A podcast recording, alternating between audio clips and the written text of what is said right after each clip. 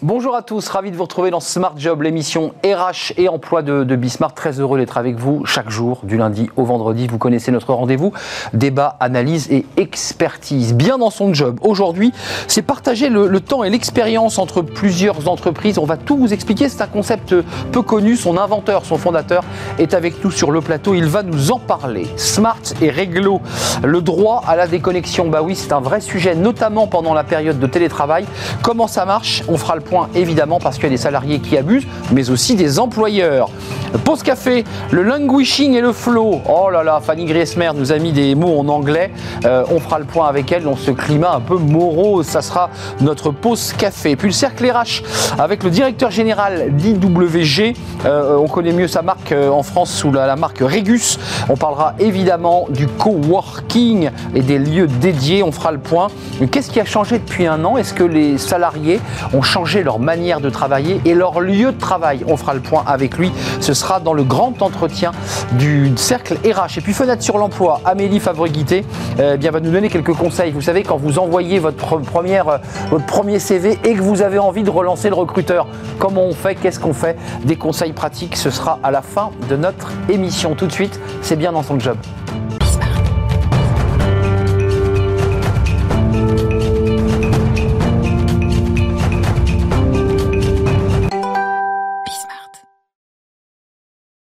Bien dans son job. On va parler d'un sujet, euh, autant parfois on parle de sujets qui sont connus du grand public, qui, qui ont percolé, autant euh, Thibaut Cornudet, on va parler d'un sujet qui est, bah, que vous avez inventé. Je vous présente, vous êtes le cofondateur du groupe Référence euh, et vous avez inventé le, le temps partagé augmenté.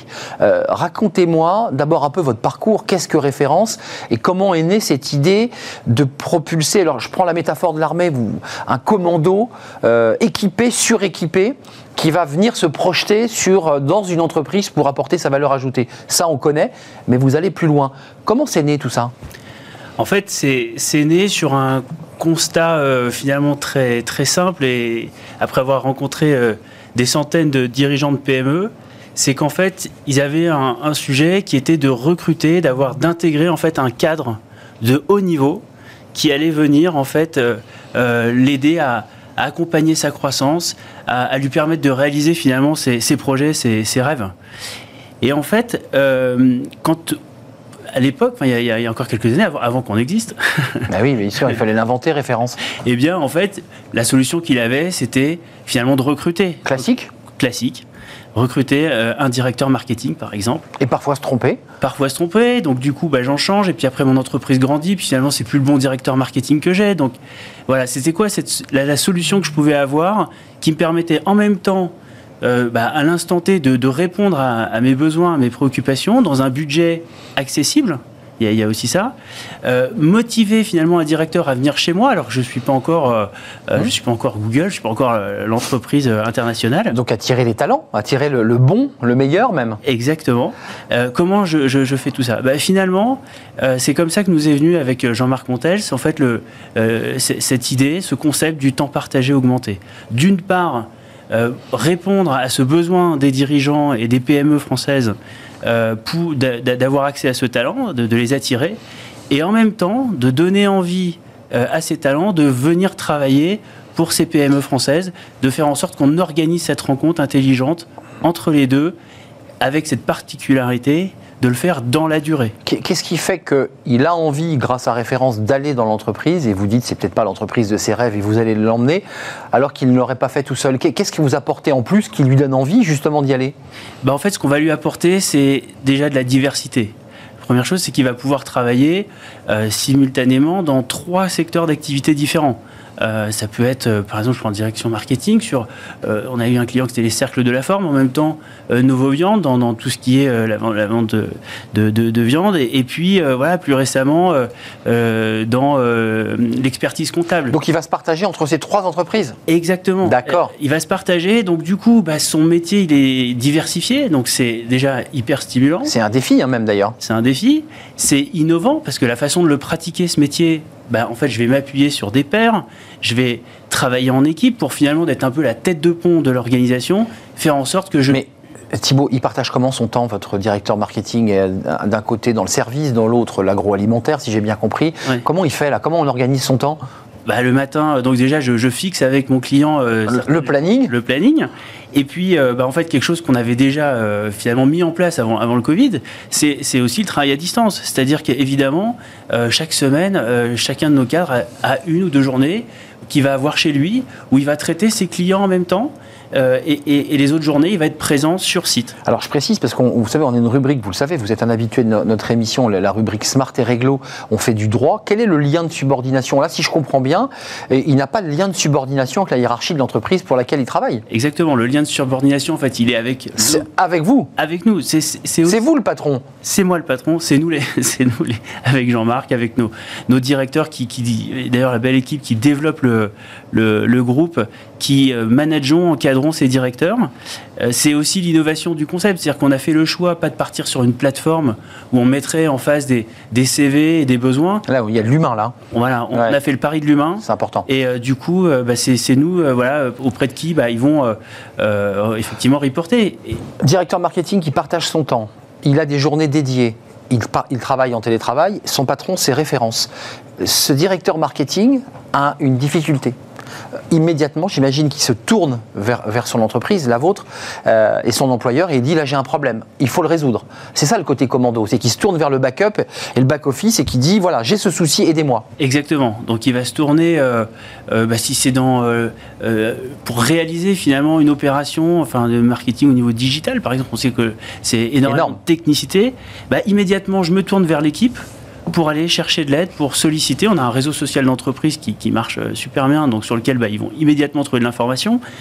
Chaque directeur en mission est accompagné par ce qu'on appelle un directeur de mission chez nous. Donc, il va pouvoir aussi se tourner vers lui pour lui dire attention. Son référent. Son référent, attention, chez le client, finalement, le temps partagé. Euh, euh, là, il y a une difficulté. Est-ce que tu peux venir m'aider à venir. il se déplace. Exactement. Et il vient en plus pour participer aux réunions. Et l'entreprise doit jouer le jeu parce que c'est compliqué, excusez-moi, d'arriver dans un écosystème, une entreprise qui a sa propre histoire, son propre parcours, et d'arriver comme ça en pièces rapportées. Comment on fait là? C'est pas si simple. Alors, du coup, bah, l'idée, c'est de venir une pièce rapportée à une pièce intégrée. C'est-à-dire que globalement, on va venir, euh, j'ai envie de dire que chez nous, le, meilleur, euh, le symbole d'être intégré, c'est d'être invité au, sapin de Noël de fin d'année. C'est le challenge de nos directeurs de s'intégrer complètement dans l'équipe. Après, c'est vrai que c'est stimulant. Euh, être là deux jours ou une journée par semaine pour faire le job, ça nécessite de stimuler l'équipe. Et c'est aussi l'innovation du concept. C'est-à-dire que les dirigeants qui choisissent le temps, partagé, le temps partagé augmenté euh, bah, se retrouvent aussi un peu accélérés. Parce que quand j'ai mon directeur qui est là un ou deux jours par semaine, il faut faire le job. Hein. J'ai pas le temps de forcément d'aller le voir trois fois à la machine à café pour lui dire. Euh, hmm. Donc il faut faire le job. Tout est millimétré quand même. Donc on est dans la recherche de performance, on est, et, c'est ça qui, amène cette culture à l'entreprise. Thibaut Cornudet, euh, l'intérêt pour les, cadres de, venir chez vous, c'est quoi pour leur donner envie? Parce qu'il y a beaucoup de, cadres aujourd'hui qui hésitent entre le consulting, le management de transition et, le temps partagé augmenté. C'est quoi la différence? Comment vous faites pour leur donner envie? Voilà, ce qu'on ce que, ce qu'on a envie de leur offrir, hein, c'est du sens, euh, c'est de l'innovation et c'est de la diversité. Et ça, en fait, en venant chez nous, vous allez le trouver, euh, vous allez travailler en équipe et sur la durée. Les, clients ne vous demandent pas de trouver des clients, c'est nous qui allons nous en occuper. Vous, êtes là pour faire grandir la PME dans laquelle vous allez travailler. Voilà, c'est notre promesse, c'est euh, faire en sorte que finalement, euh, ils travaillent autrement, mieux, qui soient mieux dans leur vie. Voilà, c'est un peu. Et puis j'ai envie de dire, c'est une évolution un peu traditionnelle depuis une vingtaine d'années où on externalise de plus en plus finalement euh, ces services. C'est une forme d'externalisation. Tout à fait. Et puis on s'est rendu compte que finalement, c'est pas en ayant quelqu'un à 100% chez soi qu'on le rend le plus heureux du monde. Hein. Je pense que on se rend compte aussi que euh, c'est finalement d'avoir une personne motivée. Vaut mieux une personne motivée et performante un ou deux jours par semaine que quelqu'un qui, euh, qui, qui, qui, qui, qui lambine toute la semaine. Qui voilà, parce que finalement euh, Procrastine. Ouais, parce que quand on est là finalement trop longtemps dans, dans, une entreprise au même poste, bah, il y a une usure. Il y a une usure qui s'installe comme, comme tous. Donc finalement, nous, on vient rompre cette usure, rompre. Euh, voilà. J'ai vu dans votre dossier de presse qu'il y avait évidemment des, retours très positifs des entreprises avec lesquelles vous travaillez, ce qui me semble assez logique en soi, mais qu'est-ce que vous disent vos cadres là? Ceux, ceux qui vont être projetés sur des, non pas des théâtres d'opération, mais sur des théâtres opérationnels en entreprise, dans différents secteurs, qu'est-ce qu'ils en tirent, eux? Bah, ils en tirent en fait euh, de l'épanouissement. C'est-à-dire qu'on leur a expliqué euh, que euh, s'ils étaient dans l'automobile, ils sortiraient jamais du secteur automobile. Bah là, ils, ils, Hmm. ils vont voir des choses extraordinaires. Petite bouffée d'oxygène, quoi. Ils rencontrent les patrons de PME qui sont des, des, des- des- des femmes et des hommes extraordinaires qui les reconnaissent. C'est-à-dire que quand ils font le Ouais. job correctement, on leur dit. Et ça, c'est Ce qui n'est pas le cas dans les grands groupes. hein. On est un peu perdu. Les euh, styles de management euh, Ouais. peuvent être sont différents. Mais là, en tout cas, les patrons, quand ils sont contents, ils nous le disent. Et d'ailleurs, euh, euh, ils peuvent nous dire aussi que ça va pas bien. Et, et- et c'est quelque part le- la relation qu'on a avec eux induit euh, voilà, euh, cette- cette valeur, ajoutée- enfin, cette valeur ajoutée, qu'on, aussi bien pour nos collaborateurs que pour eux. Il nous reste 30 secondes. Vous êtes en développement là aujourd'hui? C'est- une demande de plus en plus importante? On est en plein développement. Cette année, on a euh, prévu de recruter 45 personnes au sein du groupe. Donc, euh, 45 personnes, référence, euh, onglet, euh, recrutement. Exactement. et donc, euh, voilà, des, des- des directeurs informatiques, des directeurs marketing, des DAF, des DRH. euh, Pour être projeté, on l'aura bien compris, pour être projeté évidemment Sur- sur, des sites, sur des entreprises qui vous demandent aujourd'hui des, des talents, des cadres de haut niveau. Exactement. Parce que la relance, on l'annonce en septembre, en tout cas, il y y a- il y a un rebond économique qui aura lieu. Il faut, faut que vous soyez là pour les accompagner. Oui, puis euh, les, les PME anticipent, ça s'accélère en ce moment énormément. Donc, rejoignez-nous, candidatez. On sera ravis d'étudier votre, parcours et de voir si. Allez chez Référence, euh, le temps partagé augmenté. Ça, c'est très intéressant. C'est un concept dont on n'avait jamais parlé sur ce plateau. Thibaut Cordunet, merci. Vous êtes l'un des cofondateurs de cette entreprise. Euh, je rappelle que vous avez euh, créé cette entreprise avec Jean-Marc Montels, votre associé dans le début de cette aventure Référence. Merci. C'était un plaisir de vous accueillir sur le, plateau. Le droit, bah, évidemment, vous en faites. Vous êtes chef d'entreprise, Smart et Réglo. Le droit à la déconnexion, bah oui, tous télétravail, vos collaborateurs, vous-même peut-être. Eh bien, parfois, on tire sur la corde. On reste connecté euh, jour et nuit. Ça pose des problèmes, évidemment, et il y a une loi euh, qui s'appelle euh, le droit à la déconnexion. On va en parler tout de suite avec une avocate. Smart et Réglo, le droit à la déconnexion. Oh, qu'on en a parlé sur ce plateau, ce- droit à la déconnexion, parce que les conditions de travail, la manière dont on a travaillé sur le canapé, euh, sur sa table de cuisine, plutôt vers 22h, plutôt très tôt le matin, et puis parfois tout le temps. On en parle avec euh, une avocate spécialiste du droit, Caroline André S. Merci de venir sur le plateau et dans notre rubrique. C'est la première fois que vous venez dans la, rubrique Smart et Réglo. Avocate associée en droit du travail et relations sociales et collectives au cabinet Ayash. C'est un plaisir de vous accueillir. Euh, on en a beaucoup parlé de ce droit à la déconnexion. D'abord, qu'est-ce que c'est exactement que le droit à la déconnexion Dans ma question, il y a bien un peu un morceau de réponse quand même. Ben, le droit à la déconnexion, c'est tout simplement la capacité du salarié à pouvoir rester injoignable en dehors de ses horaires de travail. Bon, ça c'est clair, c'est net. C'est, été cadré dans une loi, hein, si je ne m'abuse. hein. Oui, tout à fait. une loi qui précise que euh, on a le droit, et c'est même euh, nécessaire, de ne pas se connecter tout le temps. Oui, et en fait, c'est finalement au fil du temps, c'est aussi devenu euh, une, ça participe au droit au repos minimal du salarié. 11 heures, c'est ça? Oui, C'est le 11 heures, repos hein. quotidien, c'est 11 heures. C'est 11 heures, effectivement. 11 heures et 35 heures en repos hebdomadaire. Alors, euh, j'ai envie de poser une question un peu abrupte, mais euh, sur quoi porte une négociation lorsqu'on évoque le droit à la déconnexion? Parce que les managers disent Mais attends, on a un client qui est à Singapour, euh, on en a un autre qui est en Amérique du Sud, il, à un moment donné, il faut pouvoir lui répondre en temps opérationnel. C'est un sujet d'entreprise. Euh, Qu'est-ce que peut lui répondre le salarié Parce que c'est pas toujours simple de dire non. Vous avez véritablement mis le point sur la difficulté qu'on a, notamment sur les cadres qui travaillent dans le cadre d'un forfait jour, où la flexibilité s'associe souvent à une problématique de capacité à déconnecter. Bah oui. Et puis, euh, que font les salariés qui travaillent avec euh, des entreprises situées à l'étranger avec un décalage horaire? Donc, en fait, l'accord euh, sur le droit à la déconnexion ou le plan d'action, hein, si on n'a pas d'organisation syndicale représentative, toutes les entreprises doivent mettre en place des dispositifs pour assurer l'effectivité Il n'y a pas du d'accord droit à la déconnexion. Donc, Ouais. soit on le négocie avec les organisations syndicales.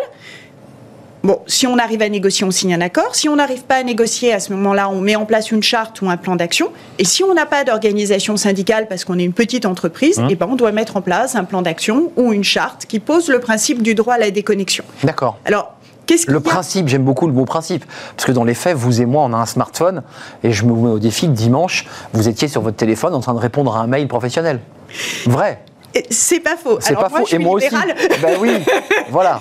Vous n'êtes donc jamais déconnecté.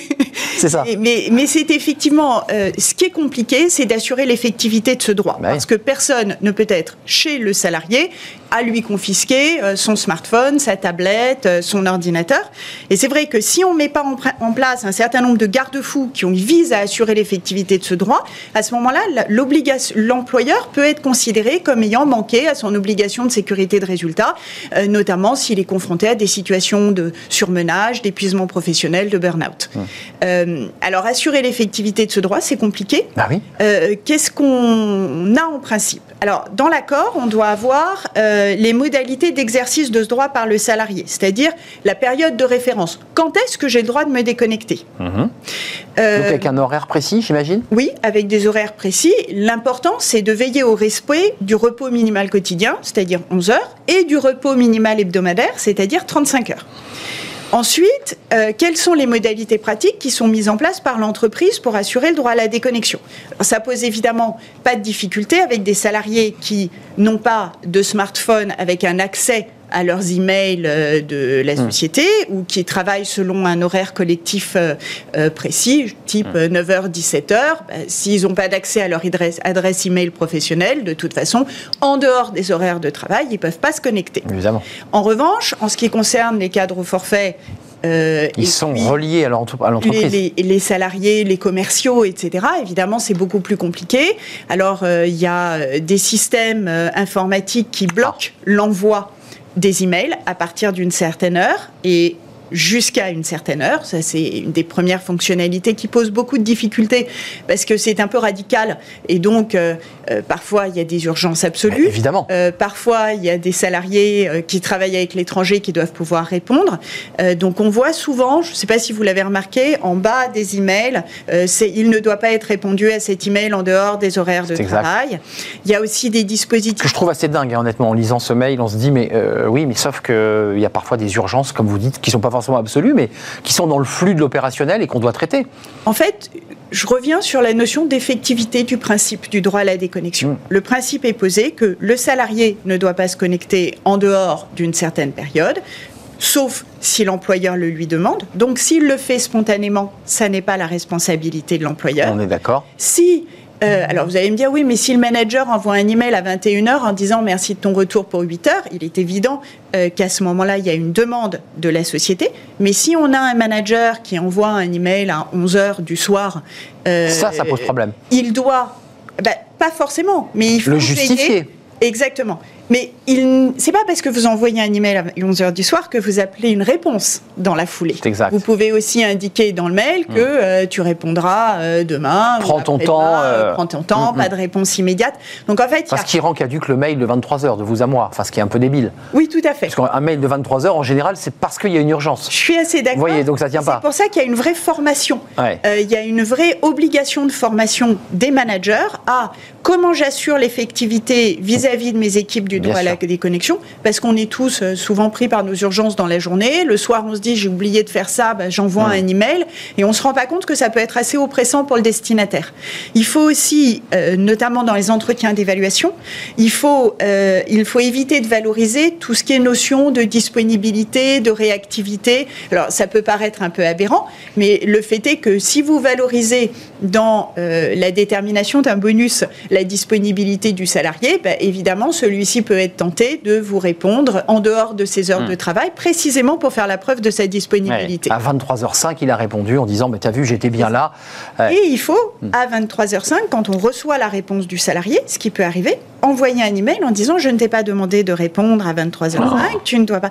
Alors, c'est compliqué, euh, mais il n'y a malheureusement pas d'autre solution on ne peut pas assurer l'effectivité du droit à la déconnexion sans avoir des garde-fous. Sans avoir un certain nombre de garde-fous et des preuves qui permettent à l'employeur de documenter qu'il bah, a rempli ses obligations, il a fait attention et il a été vigilant. Juste un mot, euh, j'ai échangé avec un chef d'entreprise il y a quelques jours et qui me disait, moi, c'est pas pas de mon fait, c'est qu'il y a des salariés qui euh, bah, qui abusent en fait, qui, n'arrivent pas à se déconnecter. Il y a une forme de d'addiction euh, à, la, à, la, connexion. Comment on fait avec eux? On, on les soigne? Oui, on peut envisager des formations euh, pour euh, gérer, leur permettre de mieux appréhender leur charge de travail. On peut, euh, on a aussi des garde-fous qui sont les entretiens d'évaluation dédiés à la charge de travail pour les Hmm. salariés qui sont cadres au forfait. Et ce sont des salariés qu'il faut suivre avec beaucoup de vigilance parce que souvent ce sont les candidats au syndrome d'épuisement professionnel. C'est ça, et ce risque est possible. C'est un plaisir de vous accueillir. On a appris plein de choses. Soyez vigilants, vous managers, répondez bien aux mails de 23h05. Merci Caroline André S, avocat associé en droit du travail au cabinet Ayash. À très bientôt. Vous allez Merci revenir peut-être? Avec plaisir. Merci, ne bougez pas, on passe tout de suite à la pause café.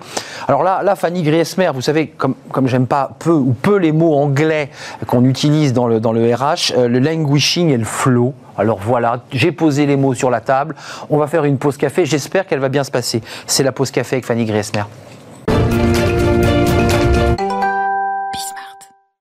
Fanny Griesmer, alors il y a eu des pauses café où c'était léger, joyeux, frais, le soleil. Alors là, là, là vous me posez des mots, euh, le flow vient la Petite rescousse. difficulté du mardi. Du, du- du languishing, enfin c'est pas-. Vous êtes sérieuse Ouais. sur ce coup-là ou pas? Euh, je pense. C'est- c'est pas une j'en- blague J'en ai bien peur, hein, Mais malheureusement. qu'est-ce que c'est? Bah, je sais pas si vous avez, enfin si c'est votre cas en ce moment, mais vous vous surprenez peut-être à traîner un petit peu des pieds pour aller travailler. Je veux dire encore un petit peu plus que d'habitude. Pourquoi? Euh, Peut-être même quand il s'agit simplement de passer de votre chambre à votre euh, salon, vous êtes en télétravail. Le moral pas vraiment au beau fixe, mais pas au fond des chaussettes non plus. hein. Bref, vous êtes dans un entre-deux. Alors il, il existe un mot pour décrire cet état. Il s'agit du languishing ou la langueur en français, une humeur plutôt maussade, hein, un petit vague à l'âme qui touche bon nombre d'entre nous. Ah, Languishing, c'est la langueur. La langueur. Bah, c'est oui. beaucoup plus beau la langueur. Ah, c'est beaucoup plus beau, oui, je suis d'accord. On est d'accord. alors, parlons de langueur dans ce Ben cas-là. oui. Alors, la langueur qui serait euh, causée directement par la pandémie qui n'en finit pas. Alors, si on a trouvé le, ou plutôt la coupable, rassurez-vous, il existerait un antidote, un remède qui répond au doux nom de flow. Flow ou flux, si vous voulez. Le flow, c'est les rappeurs hein, qui l'utilisent. Exactement. C'est le langage, c'est le rythme. On va voir ça. On va déjà s'intéresser à la langueur, Ah. le languishing Ah, le languishing. qui serait l'émotion dominante de 2021. Alors, euh, rien à voir avec la longueur impropre euh, aux images romantiques que l'on retrouve chez euh, Stendhal ou chez Proust. hein. Oui. Cet état de langueur dans lequel euh, on se trouve depuis un an déjà, hein, c'est un sentiment de stagnation, de vide lié au manque d'activité, au manque de projection aussi. Pour Adam Grant, professeur de psychologie à l'université de Pennsylvanie, c'est cette impression de regarder la vie au travers d'un pare-brise embué. J'aime beaucoup cette image. Alors, les symptômes, bah, c'est une motivation en berne, de grandes difficultés à se concentrer, un enthousiasme qui peine à se manifester, Hmm. une absence de bien-être aussi, mais encore de l'énergie et encore un peu d'espoir pour pas dé-. Bah, Ouais. Ça va, mais sans plus. C'est pas la hein. dépression, quoi. Voilà, On frôle, exactement. on frôle. On n'est pas dans le burn-out, on n'est pas dans la dépression, mais voilà, on n'est pas non plus dans, dans un enthousiasme débordant. Ni heureux, ni malheureux, ni déprimé, ni épanoui. Ni gagnitrice. C'est un état émotionnel euh, bah, intermédiaire, hein, quasi euh, léthargique, qui se serait propagé, installé hein, euh, bah, en parallèle de la pandémie et en corollaire des différentes mesures Mhm. de restrictions euh, sanitaires. Alors, nous serions toutes et tous concernés, ou presque, et pourtant, il suffirait peut-être d'un petit coup d'essuie-glace hein, sur ce fameux, sur ce fameux pare-brise embué pour repartir comme avant, comme avant la pandémie. Et, euh, et c'est là que le flow, le flux, Mmh. peut donner Flow, un F-L-O-W. Hein. coup de pouce. Ouais. Exactement. Flow. Alors le flow, on le retrouve notamment dans le jargon du hip-hop, euh, pour les connaisseurs bien sûr, un, un mot qui désigne la manière qu'ont les rappeurs bah, de débiter les paroles hein, en suivant le beat. Euh, rapper pourra peut-être vous aider à trouver le chemin de l'épanouissement. Mais alors c'est surtout à une connotation euh, donnée par le psychologue hongrois Mirli Csikszentmihalyi. Bien dit, mais, très bien dit. Eh oui, j'ai fait un an de tchèque. Je ne sais pas si ça peut aider, mais en tout cas voilà. Quel niveau, quel niveau, Fanny Gressmer Euh, psychologue hongrois euh, qui a travaillé sur ce concept pendant près de 30 ans. En tout cas, il a commencé à s'y intéresser dans les années 70. C'est à cette connotation-là qu'on va, on va s'intéresser.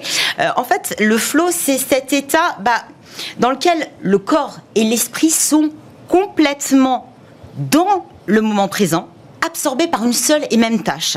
C'est un état quasi hallucinogène qu'on retrouve notamment chez les, chez les artistes.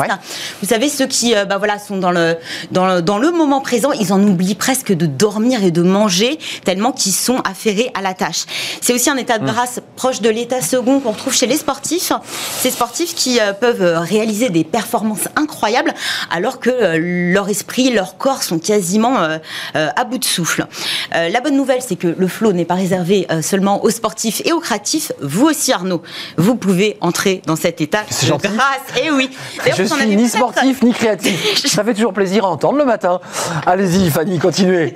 Quelle élégance vous avez peut-être déjà expérimenté le flow, je ne sais pas. Peut-être en, écrivant, en, jouant de la musique, en allant faire votre petit euh, footing le dimanche matin ou en cuisinant. Hein.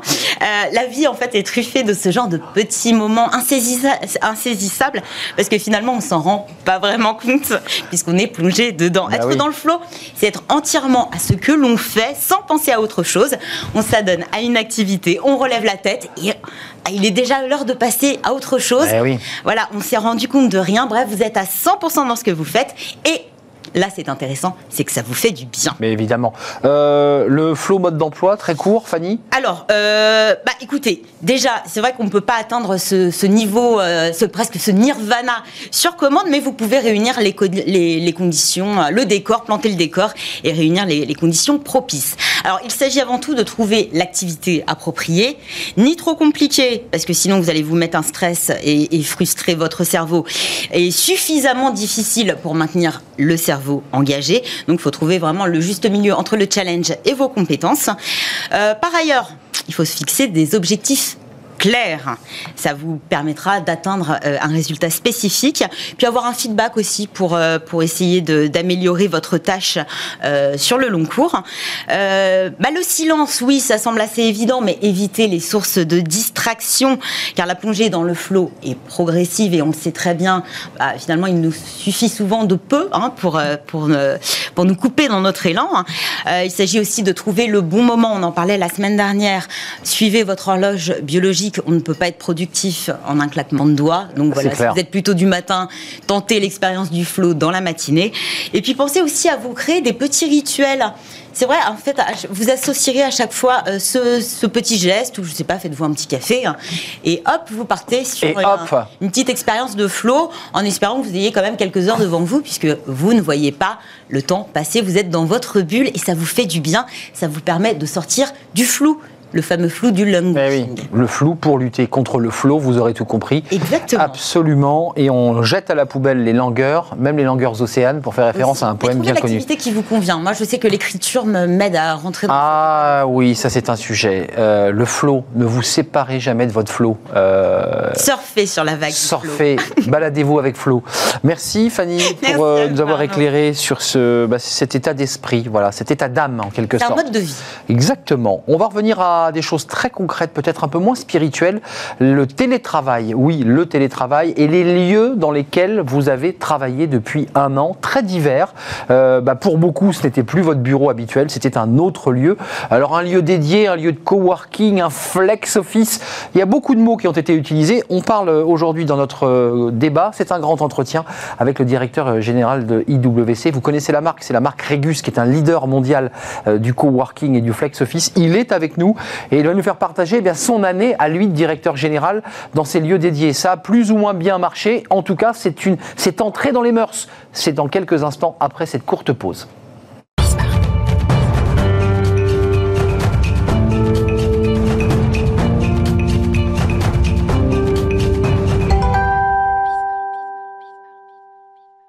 Le grand entretien, c'est notre cercle RH aujourd'hui consacré. Alors, on va parler très largement et très précisément des lieux dédiés, des flex office. Vous avez télétravaillé et vous avez été peut-être un consommateur de, bah, ces, lieux qui sont plutôt des, lieux très agréables, en tout cas pour ceux que je connais, euh, ces, ces, espaces Régus. Christophe Bucart, merci euh, d'avoir répondu à notre invitation.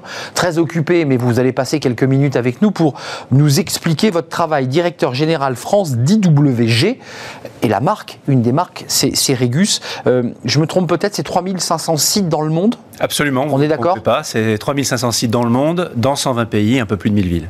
000 villes en France, combien de sites là 130 à peu près, dans 76 codes postaux différents. Alors vous avez évolué parce que le dernier article donnait 120, donc depuis vous avez conquis de l'espace. Oui, ça continue, on ouvre un site tous les mois, donc forcément... C'est ça. avant, avant de parler, je dirais presque de la sociologie du travail, parce qu'à travers Régus, vous, vous, captez la manière dont les, les, salariés travaillent ou dont ils ont envie de travailler dans les années à venir. La petite histoire, quand même, je, je la trouve assez incroyable d'IWG, espèce d'ambiance un peu euh, flower power, euh, on est on se balade.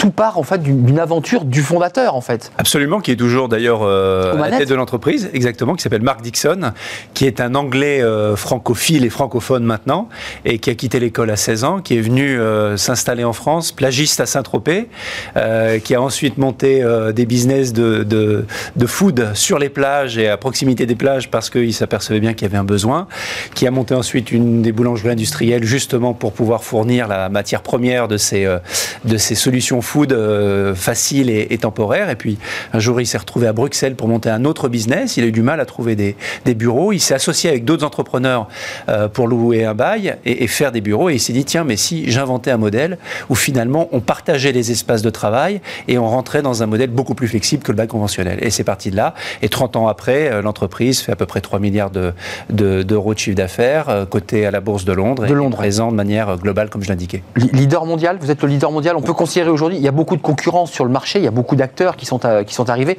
Vous êtes le leader mondial de ce, coworking. Vous appelez pas le coworking, d'ailleurs, vous préférez flex office, hein, c'est ça? Alors le coworking, pour nous, fait partie du, mot euh, de, l'ombrelle, le parapluie euh, des espaces de travail flexibles. Euh, c'est une des offres que nous avons. Effectivement, nous sommes leaders. C'est un marché, comme vous le dites, qui est en plein essor, tant mieux. Ça fait de la concurrence, ça stimule tous les jours, mais il y a effectivement un, une transformation des usages et des modèles immobiliers dont nous profitons en ce moment. Alors peut-être que, j'espère que mon chiffre est encore bon parce qu'on était à 120 sites, vous êtes à 130. Euh, sur, sur le business, parce que parlons un peu du, business, euh, vous avez pris évidemment le coup près comme tout le monde en mars 2020, euh, avec des entreprises qui ont fermé, euh, beaucoup de salariés qui ont été transférés en, sur leur lieu de vie personnel, dans leur maison, dans leurs appartements. De fait, ça a dû impacter euh, les, les, coworking euh, et vos espaces. Et je lis quand même que vous avez fait quand même plus 30% aux rentrées de septembre 2020 et janvier, janvier 2021 comment vous avez fait? Vous êtes resté ouvert en fait, vous avez dit mais venez alors oui, d'abord on avait un, un, un besoin de, de, de, continuité de service par rapport à nos clients. Donc pendant euh, les trois confinements, nous sommes restés ouverts, nous avons opéré nos, nos centres. Il est évident qu'on a subi la crise, comme toutes les entreprises en France, avec, euh, bah, le, je dirais, l'autre le, le, face de la flexibilité. Quand on vient chez nous, on choisit la durée euh, de résidence et quand cette durée arrive, on peut partir. Donc on a eu une baisse du taux d'occupation qui a pesé sur notre chiffre d'affaires, mais on a également vu une transformation forte des usages. Vous parliez du télétravail par exemple exemple, mais il y en a d'autres, qui fait que nous sommes très très optimistes pour notre marché et pour notre, notre gamme en particulier. Je précise quand même, Régus, c'est très intéressant parce que vous offrez une palette très large. Il y a les grands groupes, les DRH, qui, qui, qui disent, bah, vous avez une carte et vous pouvez aller chez Régus, c'est formidable. D'abord, ça vous fait sortir un tout petit peu de l'environnement, puis vous allez jusqu'à la TPE, jusqu'à la petite boîte, qui finalement n'a pas forcément les locaux adaptés et qui va pouvoir, euh, c'est très modulable en fait. Donc vous touchez tous les publics avec oui. le coworking. On a un tiers, un tiers, un tiers de notre chiffre d'affaires, un tiers sur les, les TPE et, les professions libérales, un tiers sur les PME et les sociétés en forte croissance qui ont besoin de flexibilité, puis un tiers de notre chiffre d'affaires avec les grands groupes qui trouvent chez nous des compléments à l'immobilier qu'ils gèrent directement. Vous avez une vue sociologique. Qu'est-ce qui s'est passé depuis un an? Comment vous pourriez résumer euh, la transformation, je pense que même la révolution qui a traversé les salariés. Euh, Ils sont prêts maintenant à basculer ou ils vont revenir en arrière et ils vont dire bah, je repars dans mon bureau, c'était mieux, mieux avant. On se situe où là? Bah, C'est passionnant ce qui s'est passé en un an, euh, mis à part bien évidemment les, difficultés liées au contexte sanitaire, hein, je, mets ça de côté, mais pour notre métier c'est passionnant parce que on a vu des carcans qui ont sauté, notamment au, au niveau des, entreprises et des des, des, managers, des responsables hiérarchiques, mmh. qui sont des murs qui sont tombés, des murs qui sont tombés, qui sont maintenant euh, obligés de reconnaître qu'il y a une manière différente de travailler, beaucoup plus fluide, beaucoup plus euh, nomade que ce qu'il y avait avant. Et donc, pour moi, pour répondre à votre question, qu'est-ce qui a changé? C'est le carcan domicile bureau mmh. et, et, rien d'autre vient de voler en éclats et, et le travail va s'organiser de manière beaucoup plus diffuse et beaucoup plus optimisée. Euh, Qu'est-ce qui reste et on parlera des lieux tiers, parce qu'on a reçu celui qui a, Patrick Lévivette, qui a remis au nom de la, du think tank Travailler Autrement un, rapport à Jean Castex sur les fameux lieux tiers qui touchent plutôt les métropoles et les petites villes, parce qu'il faut qu'on en parle. J'imagine que vous êtes implanté dans des très grandes villes mondiales, Paris évidemment, et, Marseille et Lyon. qu'est-ce qu'on fait de ces, ces lieux de campagne? Mais d'abord, un mot sur qu'est-ce qui reste à inventer, parce que vous êtes en permanence en train de réfléchir à, euh, l'amélioration de vos, services. Qu'est-ce qu'on invente dans les années à venir? Qu'est-ce qu'on propose de plus qui existe déjà? La palette est riche. La palette est riche, c'est la manière dont on l'utilise qui va, qui va changer. C'est-à-dire qu'aujourd'hui, quand vous êtes une entreprise et, et, quand vous avez des collaborateurs qui ont besoin de lieux de travail, de lieux au pluriel, eh bien vous avez une, des plateformes, c'est-à-dire un réseau de, centres, que ce soit votre entreprise, votre domicile ou des tiers-lieux comme les nôtres à votre disposition. Sauf que jusqu'à la crise du Covid, il fallait choisir. Aujourd'hui, on a des entreprises majeures, des gens comme Dell, comme Cisco, qui prennent des abonnements à des réseaux de tiers-lieux comme les nôtres. C'est-à-dire que vous, vous donnez, vous équipez vos collaborateurs d'une carte d'abonnement qui va leur permettre d'accéder à ces, à ces, à ces réseaux-là, à ces centres-là, de passer le temps dont ils ont besoin. Hein, ça peut être une journée, deux jours, une semaine, une heure. Et l'entreprise sera facturée du temps passé. Donc on est vraiment dans une approche très flexible, quasiment le cloud de l'espace de travail. Et on a des entreprises comme la Standard Chartered Bank qui a équipé ses 90 000 collaborateurs de cet abonnement. Et plus récemment, un contrat que nous avons signé avec NTT, euh, grosse société de télécommunications japonaise, qui a équipé ses 300 000 collaborateurs dans le monde de cette carte qui leur permet de travailler un peu partout au sein du, groupe IWG, c'est-à-dire dans les différentes marques, Regus, Spaces et, les autres. Vous avez plusieurs marques, hein, je citais Regus, euh, évidemment ça leur permet quoi, ces salariés, de faire moins de transport? Parce que parlons des choses concrètes. Ce salarié dit, mais je vais quand même pas aller euh, faire deux heures de voiture ou de mmh. train. Mmh. J'ai un site à côté et on se met en, on se met en visio. C'est ça qui se passe aujourd'hui. Eh ben, ça permet aux collaborateurs de choisir le lieu de travail qui a le plus de sens par rapport à ses priorités et son agenda du jour. Et ça permet à l'immobilier et aux espaces de travail comme les nôtres de contribuer à une nouvelle organisation du travail qui est beaucoup plus flexible. Donc, ce collaborateur, s'il a un travail à faire, un rapport sur lequel il doit vraiment se concentrer pour le faire calme. Au calme, il le fait chez lui. Euh, s'il souhaite aller en formation, en séance de brainstorming, il peut aller au sein de son entreprise, là où le présentiel demande euh, le, fait qu'il vienne. Et puis le reste du temps, quand il est en, déplacement, par exemple, il peut utiliser nos, nos, centres. Donc euh, c'est cette consommation fluide d'un service qui est en train de remplacer le carcan un peu rigide de j'ai mon bureau dans un bâtiment et j'y vais tous les jours. ça veut dire quand même, d'un point de vue très technique, et là je, parle de, des négociations salariale avec les partenaires sociaux, ça veut dire que Régus, euh, badge euh, avec un horaire. Ça veut dire, non, je, me place à la place du DRH qui dit, mais moi je veux quand même pouvoir vérifier que quand mon collaborateur dit qu'il va chez Régus euh, de 10h à, 18h, euh, je veux être sûr qu'il soit là. Comment ça se passe ça? C'est vous qui avez les bordereaux, vous envoyez ensuite au DRH, il faut quand même pouvoir contrôler un petit peu, non On est sur la confiance totale. Alors je ne sais pas si c'est une notion de contrôle, parce que chaque entreprise a sa culture. Pour une entreprise qui veut contrôler, effectivement, elle va recevoir un tableau de bord pour voir ce qui se passe. Euh, pour des gens qui veulent par contre optimiser les coûts, bah, ils vont le voir de, sous un autre angle. Ça ne va pas être du contrôle, mais est-ce qu'on a des abonnements aux beaux endroits? Est-ce que les gens les utilisent suffisamment ou trop? Etc., etc. Mais en tout cas, il y a des données qui remontent au niveau de l'entreprise pour comprendre comment leurs collaborateurs utilisent ces différents espaces. Hum, et ce qui leur permet, j'imagine, ça c'est une réflexion que vous devez avec eux, de se demander s'il faut continuer à garder les tours de la défense. Enfin, cette question est posée de plus en plus, avec notamment une tour qui vient d'être construite très récemment qui est vide. Euh, comment on fait là? Comment on repense euh, l'urbanisme et, la ville? Parce que ça repose la manière dont on construit nos tours, nos immeubles, nos bureaux. Vous avez raison, et, nous avons un modèle chez IWG qui s'appelle le Hub and Spoke en bon français, c'est-à-dire en fait, ce sont. On adore. C'est ça. C'est les Hub and Spoke, c'est la, la, route vélo. C'est-à-dire que vous avez un hub qui est un pignon central, et ensuite vous avez des satellites tout autour. Ça veut dire quoi? Ça veut dire que moi, je crois que les entreprises continueront à avoir leurs propres actifs immobiliers notamment pour leur siège social, parce que c'est important pour la culture d'entreprise d'avoir un endroit où tout le monde se retrouve. Et puis le reste du temps, comme je le disais, il faut mettre à la disposition des lieux de travail extrêmement diversifiés pour que les collaborateurs les utilisent comme bon leur semble. Donc moi, la défense, j'y vois beaucoup d'avenir. Je continue à avoir des sièges sociaux de très bonne qualité avec des bâtiments qui intègrent les, les nouvelles technologies. Mais en complément à ça, il faut que l'entreprise s'élargisse et propose des solutions différentes et beaucoup plus diversifiées aux collaborateurs. Alors, il nous reste quelques minutes. C'est important parce qu'il y a eu, vous allez dire, je pars de très très loin, mais je pense que c'est intimement lié. Il y a eu ces manifestations violentes pour certaines des Gilets jaunes, euh, qui étaient en fait des, Français euh, venus de, des, des zones extra-métropolitaines qui avait le sentiment d'avoir été un peu oublié du système et, du centralisme parisien. Est-ce que Régus, est-ce que votre réseau peut aussi accompagner ce rapport sur les lieux tiers qui dit tout simplement il va falloir de plus en plus mailler au plus près des besoins, c'est-à-dire aller jusque dans des villes de 5 000, 10 000 habitants. Est-ce que ça c'est un projet de développement? Où vous dites c'est pas notre secteur d'activité Alors nous y sommes déjà dans ces villes. Et paf Et voilà, la plus petite ville que nous, dans laquelle nous sommes fait justement 5000 habitants. Nous avons une marque. C'est laquelle d'ailleurs? C'est Montbonneau, dans la banlieue grenobloise. D'accord. pas appris quelque chose à propos de la, on est à...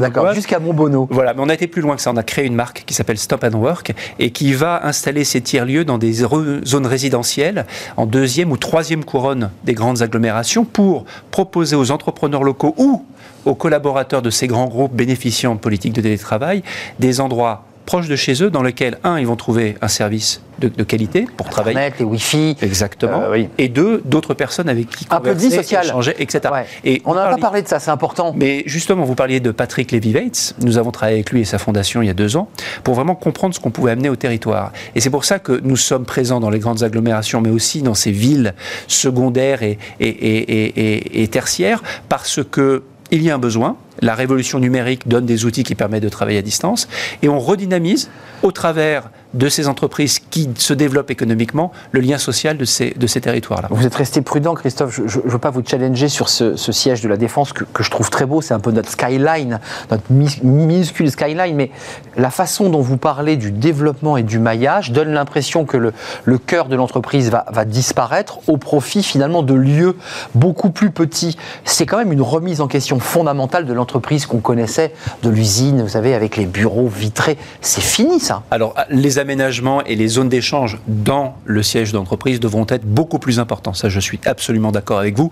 Prendre le RER e pour aller s'enfermer dans un bureau au sein de la défense n'a pas de sens. En revanche, créer un vrai lieu, je ne parle pas d'un bâtiment, un lieu dans lequel l'entreprise fait venir ses collaborateurs pour le mot du président, pour des sessions de créativité, pour des formations. On n'a pas besoin d'une tour de 500 mètres On a probablement besoin moins que ce que nous avons aujourd'hui. Je suis d'accord avec vous et je pense effectivement que l'horizon immobilier va s'abaisser un peu, va s'étendre géographiquement plutôt que monter vers le ciel comme on l'a vu jusqu'à aujourd'hui. Tiens d'ailleurs un, tout petit peu euh, volet business, l'immobilier d'entreprise va se casser la figure et vous, vous, allez être là quoi pour récupérer ces lieux, pour parce qu'il y a des lieux qui vont rester vides à Paris, je pense à Paris notamment qui, vont se retrouver en désuétude. Des quartiers morts, puisque ce sont des quartiers qui ne vivent que par le business. Euh, quel est votre, votre développement et je dirais vos cibles en ce moment? Parce que vous êtes évidemment à la recherche de nouveaux espaces, de nouvelles réflexions. Comment vous vous situez là-dessus? Alors, trois développements. Le, développement de notre réseau, comme on l'a toujours fait. Développement euh, sur ces mètres carrés dont les entreprises n'ont plus besoin, où on met en place des contrats de gestion, c'est-à-dire qu'on va chez eux et on gère comme un prestataire de service un espace de travail flexible pour eux, mais aussi pour les voisins et leur, leur, les sociétés avec qui ils travaillent. Et puis un troisième très important, si on veut continuer le maillage du territoire et aller jusqu'à notre objectif qui est de plus de 1000 centres en France par rapport aux 130 que nous avons aujourd'hui, il faut lancer... 1000, c'est l'objectif C'est l'objectif c'est d'aller avec une franchise, une franchise Regus, Spaces, enfin sur l'ensemble des marques que nous proposons, et, proposer à des entrepreneurs locaux, à des investisseurs locaux qui veulent se lancer dans le coworking, eh bien de les accompagner. Ils portent nos marques, on leur fournit un service et on gagne ensemble. Hmm. L'idée, c'est que vous allez aller jusqu'à la franchise. On sera franchisé Regus et vous, le mettez en place. Ça existe déjà pour ceux qui nous regardent? C'est déjà en place et donc appel à candidature. Si quelqu'un a envie de se lancer dans le coworking avec nous, eh bien il est le bienvenu. Pour être très concret, parce que je pense que ça, ça peut intéresser nos téléspectateurs ça veut dire que j'ai un lieu, j'ai repéré un lieu dans une ville que j'aime, dans laquelle j'habite. Euh, ce lieu, quoi, j'en suis le propriétaire, et vous, vous apportez votre marque, vous apportez quoi à, celui qui possède ce, bâtiment dans lequel il, va, il va mettre des bureaux? Alors, vous pouvez être une foncière et vous avez envie de lancer votre propre activité euh, d'espace de coworking, vous pouvez avoir cette franchise. Vous pouvez aussi être un entrepreneur qui a une franchise dans l'hôtellerie, dans la restauration, qui a envie de se diversifier.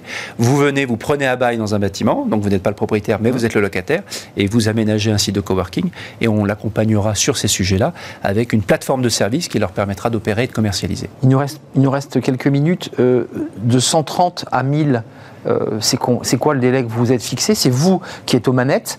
Euh, c'est un travail titanesque. C'est quoi? On se déplace de ville en ville, on, a des capteurs. Comment on fait pour, pour d'abord choisir le bon endroit, le lieu central? Comment ça se passe, cette réflexion-là? Alors, on part du principe que nous sommes un hôtel d'entreprise et comme euh, pour hôtel hôtels, bah voilà, comme pour l'hôtellerie, toutes les villes et villages de France doivent être munis d'une plateforme de coworking comme celle que nous faisons aujourd'hui. Donc le champ des possibles est énorme. Après, l'idée c'est de se développer au travers des trois axes dont je vous ai parlé. Nous resterons concentrés organiquement sur les 15 plus grandes villes de France. Tout le reste passera au travers du programme de la franchise. De la franchise. Pour les, régions dont on parlait tout à l'heure, euh, des villes de 5 000, de 10 000, euh, j'imagine que vous avez des dialogues. Alors, on est en pleine élection régionale, donc c'est un peu compliqué en ce moment, mais j'imagine qu'à l'issue de cette élection, les régions ont la prérogative économique. Vous avez des échanges avec eux pour leur dire si vous voulez mailler un peu plus, c'est avec nous qu'il faut travailler. Comment ça se passe la relation avec les, avec les politiques? Alors, on a commencé il y a 4 ans à travailler avec les politiques. Euh, Stop and Work Fontainebleau dont je parlais tout à l'heure, est une DSP, voilà, est une DSP, une délégation de service public. Donc nous euh, opérons pour le compte euh, de la collectivité locale. Nous allons ouvrir un, centre euh, Stop and Work sur le plateau de Saclay dans trois mois à peu près, avec les PAPS, avec un certain nombre d'opérateurs de, locaux dans le domaine de l'innovation et, de collectivités locales sur l'ensemble du plateau. Et nous créons ce, produit ensemble. Donc nous sommes déjà très engagés avec les services publics sur ce sujet. Ça veut dire qu'une région, par exemple, la région du, du Limousin, peut dire passer par Régus euh, travaillez en visio et mettez votre bureau, parce que la région Limousin, vous le savez, est très éloignée, ou l'Aquitaine, parfois des salariés sont à 100, 100 km de, la région, de leur, dans leur centre. C'est une réflexion que vous menez avec eux en disant, mais nous aussi, on peut apporter au service public un, gage de qualité Alors, on peut leur apporter ça. Ça serait une révolution, ça. Hein. Ah, on peut leur apporter ça, bien évidemment, mais on peut aussi travailler avec eux pour équiper ces villes et villages dont ils ont la charge, et eh bien, de ces centres-là qui redynamisent les territoires, recréent du lien social et provoquent euh, euh, positivement un développement économique de, de ces C'est intéressant, Christophe, parce qu'on parlait beaucoup des entreprises privées grosses, petites et minuscules qui sont dans votre réseau. Mais c'est vrai que les collectivités euh, pourraient tout à fait faire appel. Et pour limiter les déplacements, c'est très vertueux. En matière écologique, on fait moins de kilomètres. Tout à fait. On a démontré, euh, au travers d'études, bah l'impact du coworking en général sur euh, l'empreinte carbone qui se réduit considérablement par le fait que les transports sont effectivement moins utilisés. Merci Christophe d'être venu sur notre plateau. On a appris plein de choses. Euh, en tout cas, vous n'êtes pas inquiet pour l'avenir. Parce que vous passez de 120 à 1000. On a quand même aujourd'hui pas mal d'articles dans la presse qui expliquent que le télétravail c'est triste, que le télétravail c'est pas, c'est pas bien. C'est pas votre avis, j'imagine C'est un compromis, comme je le disais. C'est la possibilité d'avoir un certain nombre de solutions très diverses à sa disposition pour éviter un extrême, ce serait 100% de travail chez soi, ou l'autre extrême qu'on a connu, qui est ni efficace, enfermé dans le bureau, enfermé dans son bureau. Donc voilà, maintenant il faut démocratiser, il faut fluidifier, il faut flexibiliser l'immobilier, et la crise a permis cette accélération-là. Et vous avez un petit peu de boulot, parce que 130 sites, il faut aller jusqu'à 1000. Il y a les franchises possibles, donc repasser par euh, euh, IWG, euh, et, qui vous accueillera avec plaisir pour partager votre projet et pour essayer de voir si on peut avancer. C'est un, outil de développement économique et c'est aussi un outil de développement, je dirais, sociologique de nos villes et nos campagnes, parce que ce sont des, lieux parfois un peu oubliés, euh, des grandes villes, des grandes métropoles. Merci Christophe Bucard, directeur général France d'IWG, la marque française c'est Régus, mais il y a d'autres déclinaisons de cette marque. 130 sites, je récupère les, 10 sites, 3500 dans le monde, euh, entreprise mondiale qui est cotée en bourse à Londres. C'était un plaisir de vous accueillir. Vous revenez quand vous voulez. Peut-être débattre avec Patrick Lévivette et, croiser vos, points de vue justement entre les, lieux à la campagne et les lieux dans, les villes. Merci d'être venu. Fenêtre sur l'emploi, c'est bah, dans quelques, quelques secondes. On va s'intéresser, bah, vous savez, ça arrive évidemment, peut-être pas à vous Christophe, mais euh, on envoie un CV et puis on attend un peu le moment où il faut relancer le matin, l'après-midi, le soir? Comment on formule tout ça pour pas heurter tout en donnant bah, l'impression qu'on est motivé? C'est un sujet. Amélie Favreguitet est là, elle va tout vous expliquer. Amélie, les conseils pratiques d'Amélie. Voilà comment on pourrait appeler la rubrique. C'est tout de suite.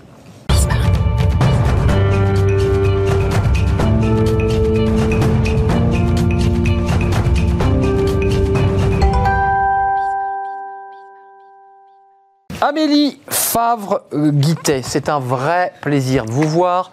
Comment allez-vous? En pleine forme. En pleine forme. vous, vous, avez du coworking, vous ou pas? Euh, Non, mais on va en créer. Ah voilà, vous voyez comme quoi c'est pour faire le lien avec ce qu'on vient de dire. Euh, justement dans un territoire un peu éloigné. Voilà, parce que la question est posée sur les zones éloignées. C'est pas le sujet du jour, Amélie Fabriqué, talent management et plein d'autres choses. Euh, d'abord, c'est ce moment euh, du pourquoi et quand relancer un recruteur. On a, fait la première approche. C'est un petit peu, excusez-moi, un peu comme une histoire d'amour, une première rencontre. On se dit à quel moment je relance? Le stress de à quel moment j'envoie le SMS. Et qu'est-ce que je dis? Exactement, bah, c'est la même chose. Relancer, c'est normal. C'est pas du harcèlement. C'est simplement renvoyer une petite dose de motivation et savoir ce qui va en être de la candidature. Moi, je vois plusieurs manières de relancer. Si on a fait une candidature spontanée, on va attendre 5-7 jours ouvrés. Hein. On ne part pas en, semaine, on parle en jours ouvrés. J'envoie le lundi. Ouais. Je relance le lundi. Ouais. D'accord. On Là, on est du coup sur 7 euh, jours. 7 jours. Si je fais une réponse à annonce, je peux laisser un petit peu plus de temps. On va laisser 7 à 10 jours. Le temps que la machine se mette en route du côté du recruteur. Le temps qu'il réceptionne, qu'il trie. C'est long. On perd les ongles, là. Ah ben, généralement, dans ces cas-là, on a, on a, déjà reçu un premier mail qui dit sans réponse de notre part sous 3 semaines. Hein, l'entreprise nous file déjà 3 semaines de base. On a quand même droit de la titiller un petit peu avant. C'est important.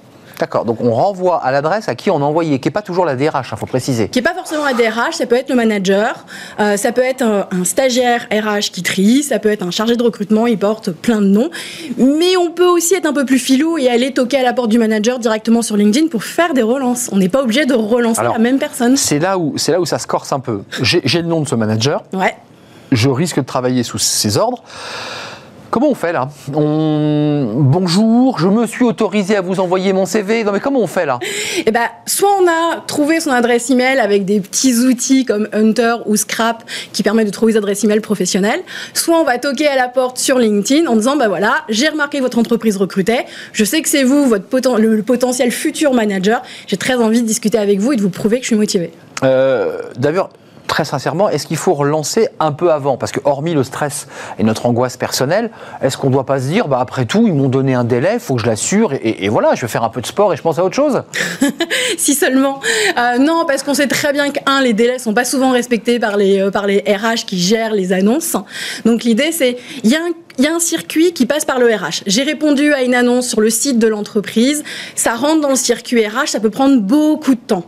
Je peux essayer par la relance de relancer la, relâche, la, RH, mais je peux aussi faire une relance auprès du manager pour essayer de court-circuiter et d'aller un petit peu plus vite. Hum.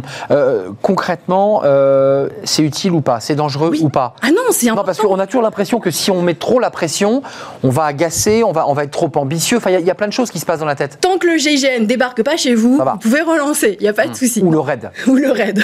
L'idée, c'est il y a une étude qui a été publiée sur Forbes qui montrait que pour les commerciaux, il fallait qu'ils fassent au moins 5 relances pour obtenir des contrats. Ce qui marche pour les commerciaux, bah, marche pour les candidats. Donc nous aussi, on doit faire 5 relances. Hum. Et il y a la première relance où on va simplement euh, bah, vérifier que le CV a été bien réceptionné. Euh, et on va aussi un peu valoriser, si possible, un peu l'interlocuteur. On va faire une deuxième relance où là, on va poser une question. Est-ce que c'est bien vous qui traitez la candidature ou est-ce que c'est une autre personne? Je, vous redis, Amélie, est-ce que ça agace pas un peu le manager? Le manager est en réunion, euh, il ne connaît pas la personne qui lui envoie le mail, enfin, hormis qu'il a reçu le CV, et éventuellement, s'il s'en souvient, euh, et, qui lui dit, mais alors dites-moi, racontez-moi, enfin, ça, ça peut vulgairement un peu le saouler, le manager aucun risque que ça le saoule. Tout dépend de la manière dont on écrit. Alors, Moi, euh, quand je reçois des relances et vous m'avez toujours pas répondu, euh, ouais, j'ai clairement pas envie de répondre. Il faut y mettre des formes, il faut y mettre de l'humour. Euh, en fait, il faut s'imaginer comme si on avait la personne en face de soi. Demain, on invite des potes à une soirée parce que bientôt on va pouvoir à nouveau inviter des potes en soirée. Et eh ben, si la personne ne répond pas, on va la relancer, mais on va pas la harceler. On va y mettre les formes pour la relancer. Et eh ben, c'est exactement la même chose. On est d'humain à humain, de professionnel à professionnel. Il faut juste y mettre les formes des petits messages courts. Bonjour, je vais prendre 5 minutes de votre temps. Je voulais juste vérifier que j'étais toujours dans les tuyaux pour la candidature. Juste ça, ça suffit. On ne demande pas plus en termes de relance. D'ailleurs, vous qui êtes spécialiste du recrutement, euh, entre autres, euh, en fait, c'est fréquent. On, entend beaucoup d'invités euh, ou de jeunes qui vous disent bah, En fait, j'ai même pas eu de réponse. Et parce qu'ils n'ont même pas relancé. donc c'est ça le problème. Il y a aussi ça, c'est eux, ils n'ont pas relancé, donc ils ont abandonné un petit peu la course. Et il y a aussi le côté que les entreprises ne répondent pas aux candidats. Et ça, je pense que vous aviez eu Yago à un moment donné sur. Euh, Tout à fait. Qui je à lui, Mathieu euh, Penet. Voilà, je crois que c'était plus de 80% des RH qui ne répondaient pas, enfin en tout cas des entreprises qui ne répondaient pas. Et donc ça aussi, c'est un vrai problème. Mais si c'est une candidature spontanée, souvent l'entreprise se sent pas obligée de répondre. Si c'est une réponse à annonce, selon l'outil qu'elle a derrière et le nombre de personnes qui traitent, elle va peut-être mettre directement le CV qu'elle garde pas à la poubelle plutôt que d'envoyer un email au candidat. Ça peut être l'entreprise, le, RH qui n'a pas été formé à ça, parce qu'il n'y a pas vraiment de formation recrutement en France, je le répète. Euh, et du coup, on ne sait pas dire non à quelqu'un. On ne sait pas comment lui dire, bah non, votre candidature convient pas, j'ai pas aimé votre CV. C'est pas forcément négatif, c'est qu'on n'ose pas dire à la personne, écoutez, il est bien votre CV, mais il colle pas à ce qu'on cherche. Il colle pas à ce qu'on cherche. Ouais, c'est intéressant, c'est la psychologie. On ne sait pas le dire, on ne sait pas l'écrire. Et donc, du coup, on préfère ne pas répondre. Et donc, dans ces cas-là, on se fait de la part des entreprises euh, parce que justement, l'entreprise est plutôt angoissée à l'idée de répondre parce que souvent, quand elle répond, qu'elle explique au candidat pourquoi ça a été négatif, beaucoup de candidats le prennent mal parce que c'est personnel, forcément, hmm. et du coup répondent. Bah, du coup, si on se fait agresser, on n'a plus envie de répondre au candidat. Hmm. Ghosté, vous avez vu, j'ai fait des efforts, je ne vais pas demander ce que c'était. Non, je, progresse énormément. Donc, un, un, manque de formation aussi dans la manière dont on gère. Et Mathieu Penet nous le disait bien, Iago, euh, qui lui récupère cette matière brute pour, euh, bah, pourquoi Pour faire en sorte que celui qui n'a pas eu de réponse, parce qu'il arrive quand même objectivement, même si on relance, euh, qu'on se retrouve à attendre. On, peut se retrouver sans réponse malgré les relances. Sans réponse et au-delà du délai des trois semaines. Tout à fait. Il y a quand même un caractère très déceptif. On rêvait d'entrer dans l'entreprise, on voulait y aller, on s'était fait toute une montagne et une joie. On n'a pas fait d'autres candidatures à côté. On n'a rien ouvert d'autre. Et puis finalement, on n'a pas de réponse. Sur l'ego, c'est violent quand même pour l'ego. C'est très violent. Et ça, fait baisser la motivation. Et on le voit dans les, dans les courbes de recherche d'emploi. Quelqu'un qui mise tout sur une candidature et qui n'est pas régulier dans sa manière de candidater, à un moment donné, ça fait des gros dégâts. Donc ça, c'est des conseils que vous donnez à ceux que vous prenez en, main, évidemment. Mm. Bats-toi, accroche-toi, relance. C'est ça. Et ouvre quand même le champ des possibles au-delà de l'entreprise dans laquelle tu es persuadé d'être le meilleur. Parce qu'on peut avoir des déceptions. On peut avoir des déceptions et c'est pour ça qu'il faut ouvrir plein de portes. On, on, ouvre la porte du RH, on ouvre la fenêtre du manager, on ouvre les coulisses d'un collègue peut-être du manager. On passe en sous-sol. On passe partout. Quand on veut euh, essayer cinq relances. la 5 relance. Vous passez par toutes les issues, même les bouches d'aération à la cinquième, on remercie. On n'envoie pas un ah gros euh, vilain mot à l'entreprise. On remercie du temps accordé et on espère euh, pouvoir rencontrer un jour, d'autres occasions, l'entreprise. À condition, je précise avant de nous quitter, qu'on ait une réponse polie et sympathique. Il y a aussi, on a il ne reste plus de temps, mais il y a aussi la réponse administrative qui est euh, euh, presque aussi humiliante que, le, que la, Elle est horrible. Elle a cette réponse qui vous arrive en bloc, euh, qui est envoyée à un million de personnes en automatique, et ça c'est très violent. On devient un numéro de dossier en fait. Merci Amélie Fabre-Guittet, c'est un plaisir pour tous ces conseils. Battez-vous, accrochez-vous en tout cas, c'est ce qui ressort quand même de ce que vous nous dites. Culot, je le dis toujours. Au culot, passez par le sous-sol et la fenêtre. merci, merci à vous pour cette émission. Merci Amélie d'avoir clos ce numéro de, de Smart On se retrouve demain, bien entendu. Je remercie Fanny Griesmer, je remercie Pauline Gratel, je remercie Valentin pour l'accueil invité, je remercie Jérémy Gentil et Héloïse Merlin. Jérémy pour la réalisation et Héloïse pour le son. Merci à vous, merci de votre fidélité, merci pour toutes vos réactions sur les réseaux sociaux. Vous êtes très nombreux à, à réagir et donc à nous regarder. J'en perds mon stylo. À demain, si tout va bien. Bye bye.